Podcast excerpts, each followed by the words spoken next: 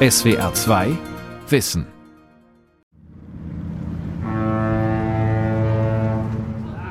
Schon beim Aufwachen, noch im Halbschlaf, hört man in San Francisco, ob Nebel über der Stadt liegt.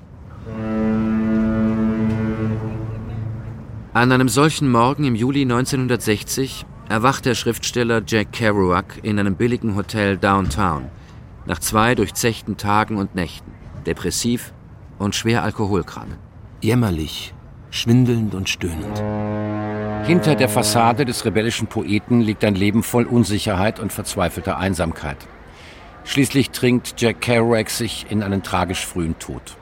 Heute wäre er 100 Jahre alt geworden. Jack Kerouac, Aufstieg und Fall des Beatpoeten von Udo Zindel. Und ich höre das Lied I'll Take You Home Again, Kathleen, so traurig von Kirchenglocken geläutet, in den Nebelwinden da draußen, die über die Dachfirste des alten, unheimlichen, verkaterten San Francisco wehen. Mann, ich stehe am Ende meines Weges und kann meinen Körper nicht einmal mehr in ein Refugium in den Wäldern schleppen. Ganz zu schweigen davon, in der Stadt auch nur eine Minute aufrecht zu bleiben.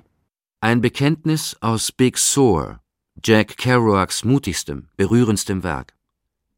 Es erzählt von seinem verzweifelten Versuch, sein Leben noch einmal in den Griff zu bekommen. Der späte, jähe Erfolg seiner Bücher, die Häme mancher Kritiker, sein Leben als plötzliche Berühmtheit hatten ihn zu erdrücken gedroht, daheim in der Nähe von New York. Ein Verleger hatte ihm deshalb seine Hütte in Kalifornien angeboten, ein stilles Refugium an der Küste von Big Sur.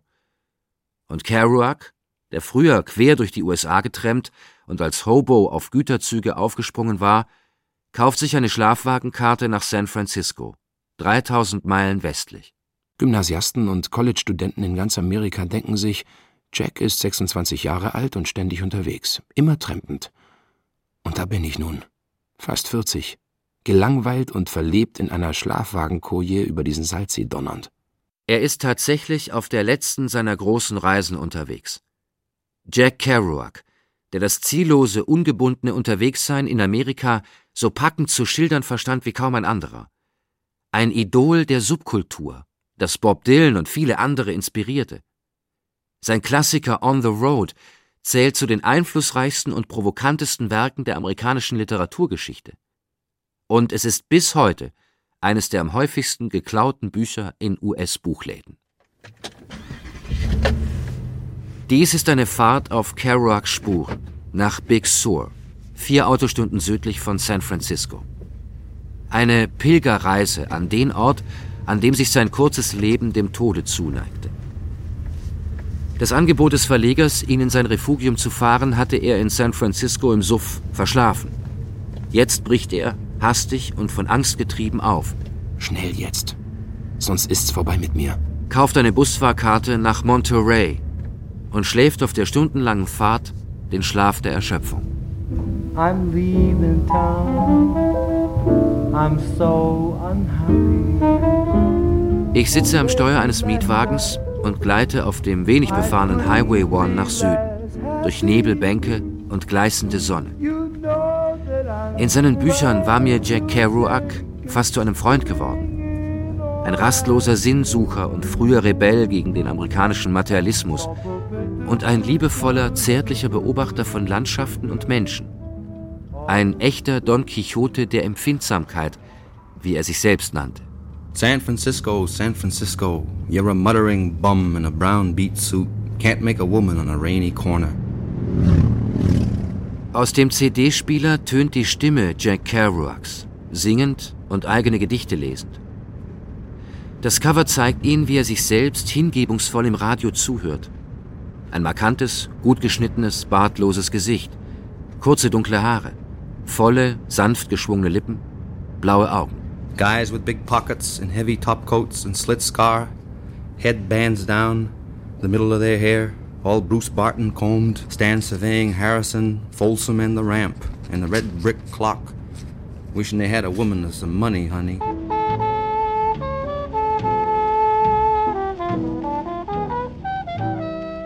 Was this wonderful crazy, wild, original bop style. You know, this this use of words as if they're uh, jazz notes. You know. Gerald Nicosia gilt als der akribischste Biograf Kerouacs. Er hatte mir in einem Interview von Jacks unverwechselbarem Prosastil vorgeschwärmt, der an Bebop erinnere. Der Worte einsetze, als seien sie Jazztöne und der die Satzmelodie immer weiter und weiter und weiter treibe und den Rhythmus und den Schwung und die Musik der Sprache. An einem der menschenleeren Sandstrände entlang des Highways, auf die der Pazifik seine langen Wellen wirft, vertrete ich mir die Beine. Ich bin wie berauscht von der Weite dieser herben Landschaft. Man fühlt sich ausgeliefert, hatte Henry Miller einst über Big Sur geschrieben, nicht nur den Elementen, sondern dem Blick Gottes. Jack Kerouac spürte diesen Blick im Sommer 1960. Er war zum ersten Mal hier und von der Natur Big Surs überwältigt. Jeden Abend gegen acht verließ er seine Hütte im schroffen Bixby Canyon im Licht einer Eisenbahnerlaterne, wanderte die Schlucht hinab bis zum Pazifik und setzte sich mit Notizbuch und Stift an den Strand und ich sah durch den finsteren Nebel vor mir die weißen Mäuler des Ozeans, die mir entgegendrängten. Und ich saß nur da und hörte den Brechern zu, die den Sandstrand hinauf und hinunter in verschiedenen Stimmlagen redeten. Kablom, Kablosh, Rupi oder Barnacle Bikrosh. Trostlose, schreckliche, brausende Abgeschnittenheit. Kein gewöhnlicher Mensch würde das aushalten, das sage ich dir. Trotzdem gehe ich jede Nacht dorthin, obwohl mir nicht danach ist. Es ist meine Pflicht. Und ich schreibe die Meeresgeräusche auf und das ganze irre Gedicht Sie. Jack Kerouac wurde am 12. März 1922 in Lowell, Massachusetts geboren, einem Industriestädtchen im Speckgürtel von Boston. Seine Eltern waren Franco-Kanadier. Französisch war seine Muttersprache. Zeit seines Lebens würde Jack es in keinem Job länger als ein paar Monate aushalten. Doch schon mit 20 erzählt er seinem Vater von der Vision, dass er sein ganzes Leben schreibend verbringen wird. Der Vater befürchtet, dass Jack sein Leben vergeudet. Jack selbst ist schon früh von seinem Genie überzeugt. Am Ende werden beide Recht behalten. He's this working class kid who gets to Columbia University on a football scholarship. He's never treated on a par with the wealthy kids. Er ist ein Kind der Arbeiterklasse, das es dank eines Footballstipendiums an die Elite-Universität Columbia schafft. Dort wird er aber nie gleich behandelt wie die reichen Studenten, deren Väter Ärzte und Rechtsanwälte sind. Früher witzelten sie gerne, dass er der einzige Schriftsteller sei, der je aus einer Umkleidekabine der Columbia-Universität hervorging.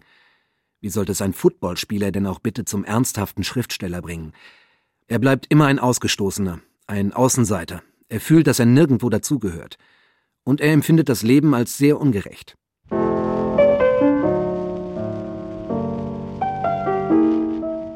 Die Jahre nach dem Zweiten Weltkrieg sind in den Vereinigten Staaten eine Zeit nie dagewesenen Wohlstands. Der American Way of Life gilt als das globale Erfolgsmodell – er segnet die Konsumenten mit UKW-Radios, Wäschetrocknern und Fernsehgeräten. Doch die satte Gesellschaft beginnt, erste Risse zu zeigen. Anfang der 50er Jahre bringt Hollywood Streifen auf den Markt, die rebellische Geister feiern, Außenseiter, die mit Konventionen brechen und ihren eigenen Gesetzen folgen. Marlon Brando in The Wild One oder Rebel Without a Cause mit James Dean. Hollywood greift damit nur eine Strömung auf, die Jahre zuvor schon im Verborgenen gewachsen war. Das zarte Pflänzchen einer Gegenkultur, die man nach ihrem Durchbruch die Beat Generation nennen sollte. In den Worten des Historikers Jay Stevens Junge Existenzialisten mit zerlesenen Kopien von Camus in den Taschen ihrer Baumwollhosen, Drogensüchtige und Jazzbegeisterte, die ihr Leben mit der Hingabe und Leidenschaft eines Charlie Parker Solos leben wollten. Dreimal ist Jack Kerouac auf dem Highway unterwegs, den ich entlang rolle. Zweimal bricht er seinen Rückzug in die stille Big Surs ab, weil er das Alleinsein nicht erträgt. Das erste Mal nur zwei Wochen nach seiner Ankunft in der Hütte. Die See scheint mir zuzubrüllen. Folge deinem Verlangen. Häng nicht hier rum. Und immerhin muss die See ja wie Gott sein. Und Gott verlangt von uns nicht, dass wir Trübsal blasen und leiden und um Mitternacht in der Kälte an der See sitzen, um nutzlose Geräusche zu Papier zu bringen. Warum nicht für Spaß und Freude und die Liebe leben? Oder für ein Mädchen vor einem offenen Kamin? Warum nicht seinem Verlangen folgen und lachen? Aber ich rannte vor dieser Küste davon und kehrte nie mehr ohne das geheime Wissen zurück, dass die See mich hier nicht haben wollte, dass ich von Anfang an ein Narr gewesen war, mich an diese Küste zu setzen. Oh, baby, I'm leaving town. Don't hang round. Doch sobald er wieder in San Francisco ist, verfällt er in das, vor dem er eigentlich hatte fliehen wollen. Die Trinkerei und die Einsamkeit inmitten der Menschen. Zweimal rettet er sich aus wilden Sauftouren in der Stadt nach Big Sur zurück. Zum letzten Mal im klapprigen Jeep seines Freundes, des Speedpoeten Lou Welch. Auf der Rückbank Welchs Geliebte Lenore Kendall. Eine große rumänische Ungeheuerschönheit. Also mit großen violetten Augen und hochgewachsen und üppig, aber auch intelligent, belesen, schreibt Gedichte, ist eine Zen-Schülerin, weiß alles. Lenore Kendall, die später mit kraftvollen erotischen Gedichten berühmt werden sollte, gilt als eine der wenigen Künstlerinnen der Beatszene. Sie kannte Jack Kerouac persönlich. Vor ihrem Tod 2009 hatte ich sie in San Francisco getroffen. He had a magic ear. I don't know anyone else that could hear the actual structure Jack hatte ein magisches Ohr. Ich kenne niemanden sonst, der die Struktur heraushören kann, in der Leute sprechen. Wenn du seine Texte liest, erfährst du, was die Leute wirklich sagen, jenseits der Worte. Du hörst, wie sich ein Gedanke in ihnen anbahnt und wie sie ein Wort liebkosen, weil ihnen der Gedanke so angenehm ist. Und Jack verstand, das in seine Bücher zu übertragen. Wenn er den Leuten Dialoge in den Mund legte, waren es echte Dialoge, mit den echten Empfindungen der Menschen. Seine Charaktere waren alle real. Ich kannte ja einige, die in seinen Büchern vorkamen, und konnte sie alle erkennen. Er hat sie nicht zu Fantasiegestalten umgedichtet. Ende der 40er Jahre schloss Jack Kerouac an der Columbia-Universität Freundschaft mit dem morphinsüchtigen Schriftsteller William S. Burroughs, mit Allen Ginsberg, der mit seinem Gedicht Howl später zur Ikone der Beat Generation werden sollte, und mit Neil Cassidy, einem rastlosen, vor Ideen und Tatendrang überschäumenden Sohn eines alkoholkranken Wanderarbeiters aus Denver. Neil hatte seine Jugend in Erziehungsanstalten verbracht. Gut in Form, schmalhüftig, blauäugig, mit echtem Oklahoma-Akzent. Ein kotelettengezierter Held des schneereichen Westens. Wir schlichen auf Zehenspitzen umeinander herum wie herzzerreißende neue Freunde.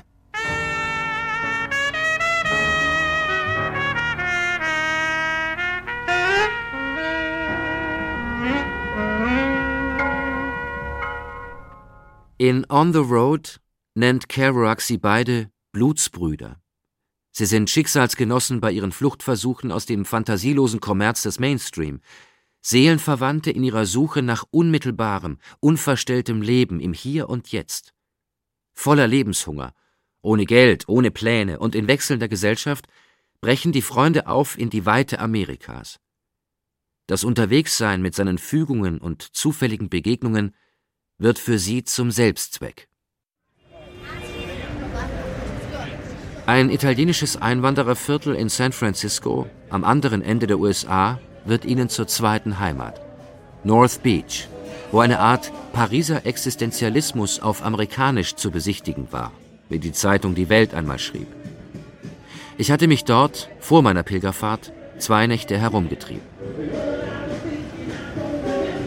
Hier, zwischen den billigen Restaurants der nahen Chinatown und Cafés mit starkem Cappuccino, begann ab Mitte der 50er Jahre eine Literaturszene heranzuwachsen, in der liberalen Atmosphäre San Franciscos.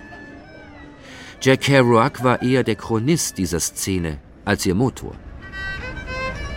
Ich trottete hinterher, so wie ich mein ganzes Leben lang hinter Leuten hergetrottet bin, die mich interessieren. Denn die einzigen Leute für mich sind die Verrückten. Die verrückt sind nach Leben, verrückt danach zu reden, verrückt danach erlöst zu werden, die nach allem gleichzeitig gieren, die nie gähnen oder Allgemeinplätze von sich geben, sondern brennen, brennen, brennen. Viermal in drei Jahren überquert er, der selbst lichterloh brennt, den Kontinent, mit oft nicht viel mehr als Apple Pie und Ice Cream im Magen. Für Millionen junger Leser werden seine Tramp-Reisen später zum Sinnbild des Ungebundenseins, der Befreiung von bürgerlichen Konventionen, der Jagd nach Abenteuern. Doch Jacks verzweifelte Fluchten quer durchs Land, schreibt seine erste Biografin Ann Charters, spiegelten tatsächlich nur seine eigene Verwirrung. Neil ist selbstverständlich die Seele dieser Entdeckungsreise in die reine, abstrakte, sinnlose Bewegung. Schrieb William S. Burroughs. Er ist die treibende Kraft, zwanghaft, hingebungsvoll, bereit Familie, Freunde, selbst sein eigenes Auto der Notwendigkeit zu opfern, sich ständig von einem Ort zum nächsten zu bewegen. Frau und Kind mögen hungern. Freunde zählen nur, wenn man sie um Spritgeld anhauen kann. Neil muss unterwegs sein. Er, der Blutsbruder, wird auch zu Jacks dichterischer Muse. 1948 beginnt Kerouac, die Erlebnisse ihrer Irrfahrten in Romanform zu bringen.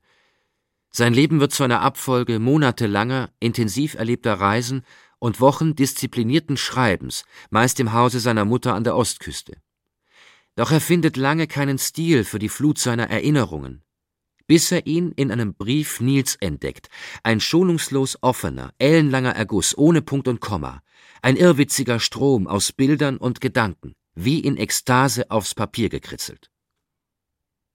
Im April 1951 hakt Kerouac on the road in nur 21 Tagen und Nächten in die Schreibmaschine, gepusht von Kaffee. Seinen von Neil inspirierten stilistischen Durchbruch nennt er spontane Prosa.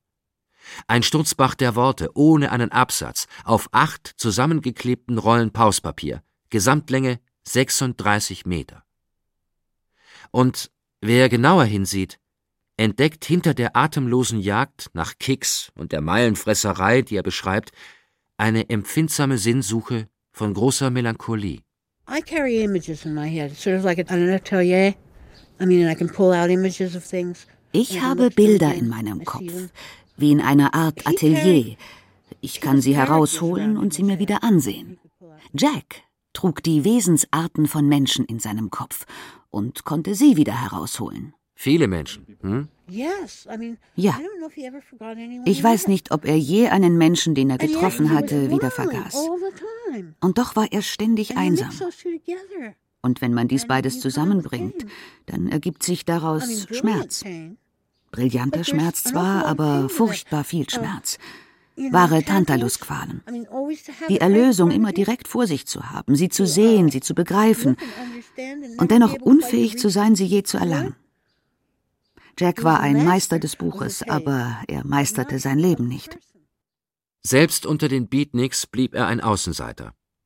In Allen Ginsbergs Apartment in New Yorks East Village hingen alle Jünger der Szene in schmutzigen Unterhemden herum, in zerschlissenen T-Shirts und ausgelatschten Turnschuhen, schreibt Ann Charters.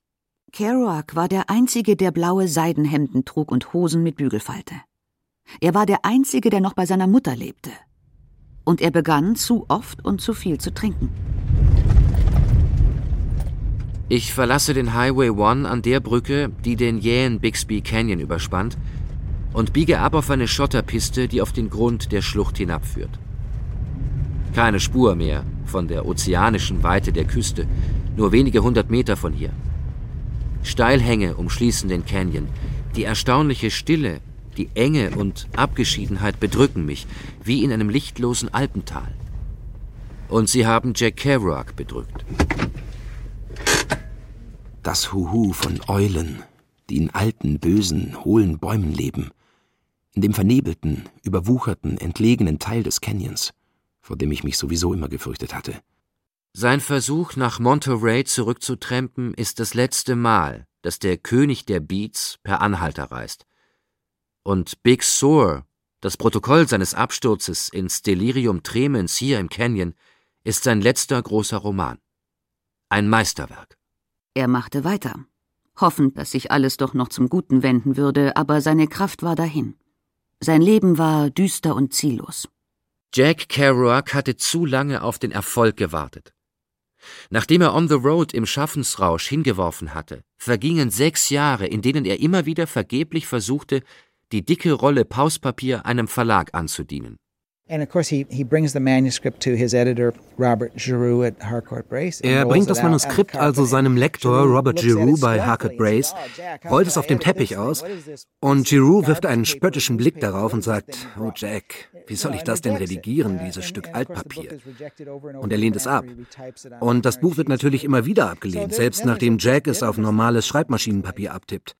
Im September 1957 endlich bringt Viking Press On the Road heraus. Das Buch wird zum Senkrechtstarter und hält sich sechs Wochen auf den Bestsellerlisten. Die New York Times preist es als die am schönsten ausgearbeitete, klarste und wichtigste Äußerung von Kerouacs Generation. Doch die Meinungen über dieses Testament der Beatbewegung gehen weit auseinander. Ein Kritiker schreibt, das Buch sei eher ein Krankheitsbeweis als eine künstlerische Kreation. Ein anderer verreist es als Grundslaute eines Neandertalers. Die rasch wachsende Zahl junger Leser sah das ganz anders. Sie begriff Kerouacs Bücher als Aufrufe, dem eigenen Herzen zu folgen, sich aus der Uniformiertheit amerikanischer Suburbs auf den Weg zu machen, das Leben im Unterwegssein zu erfahren. In den Dharma Bums, zu Deutsch Gammler, Zen und Hohe Berge, erkannten viele ein Manifest, das Buch nimmt die Ideale der Hippie-Bewegung und der Studentenrebellion zehn Jahre später erstaunlich hellsichtig vorweg. Ich habe die Vision einer großen Rucksackrevolution. Tausende oder gar Millionen junge Amerikaner, die mit Rucksäcken herumwandern, Berge besteigen, um zu beten, die Kinder zum Lachen bringen und alte Männer froh machen, junge Mädchen glücklich und alte Mädchen glücklicher, alles Zen-Besessene, die Gedichte schreiben, die zufällig in ihren Hirnen auftauchen ohne besonderen Grund.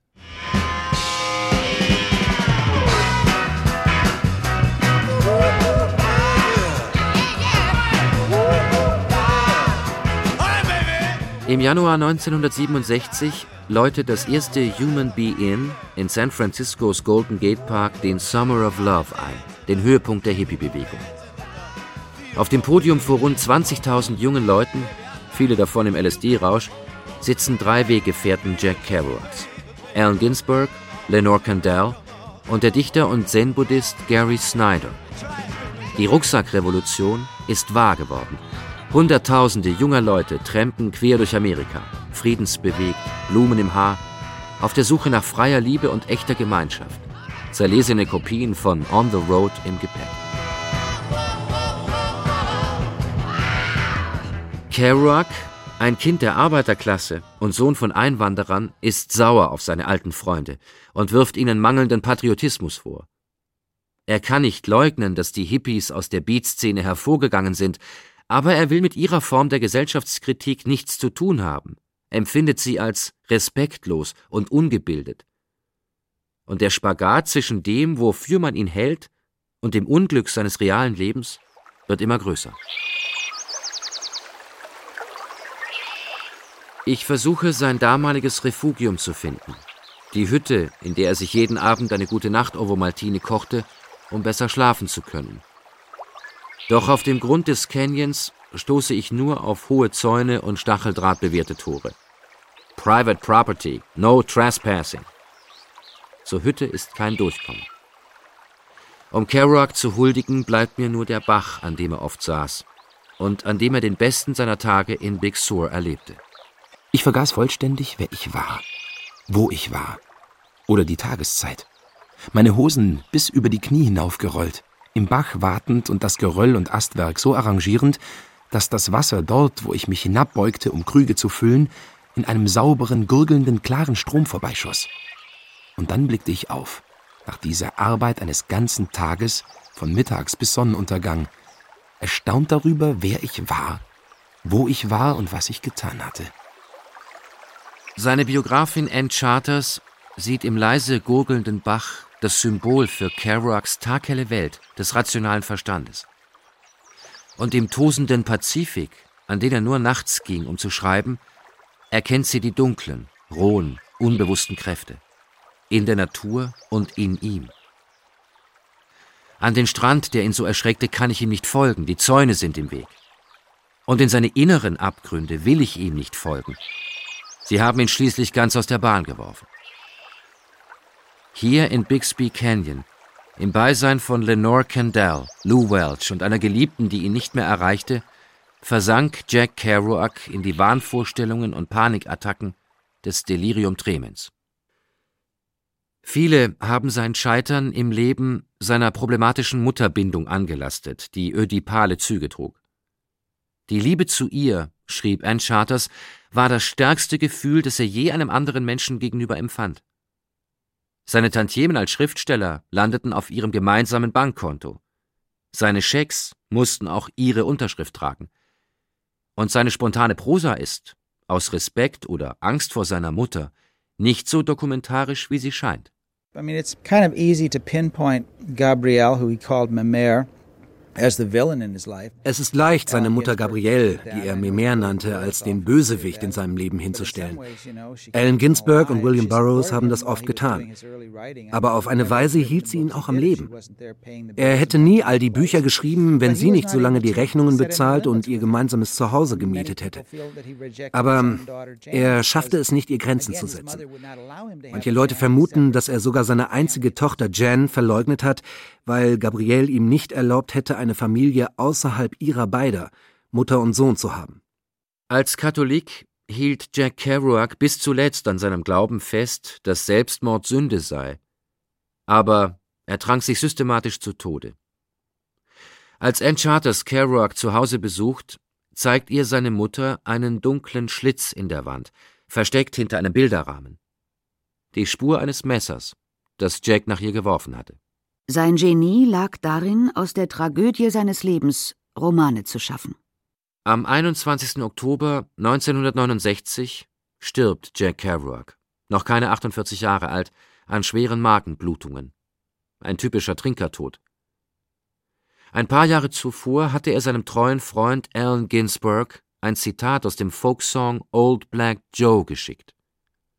Gone from the earth to a better land I know fortgegangen von der Erde. Ich kenne ein besseres Land. SWR 2 Wissen. Jack Kerouac Aufstieg und Fall des Beatpoeten von Udo Zindel. Sprecher Frank Stöckle, Redaktion Vera Kern. Ein aktualisierter Beitrag aus dem Jahr 2008. SWR 2 Wissen.